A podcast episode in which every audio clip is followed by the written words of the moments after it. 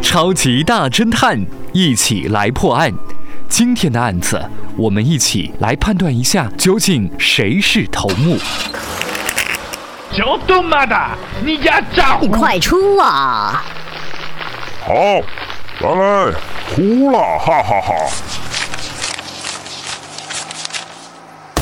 不许动，举起手来。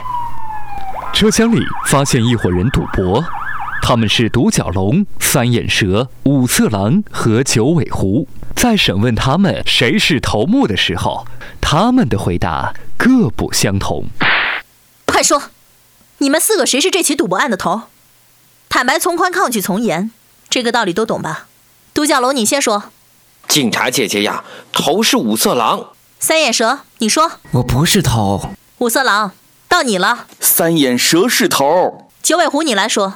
独角龙说的对，经过了解，这一伙人中只有一个人说的是实话，其他三个说的都是假话。侦探问同伴，知道谁是头目吗？同伴指着一个人说：“是他，聪明的听众朋友，你就是大侦探，你知道他是谁吗？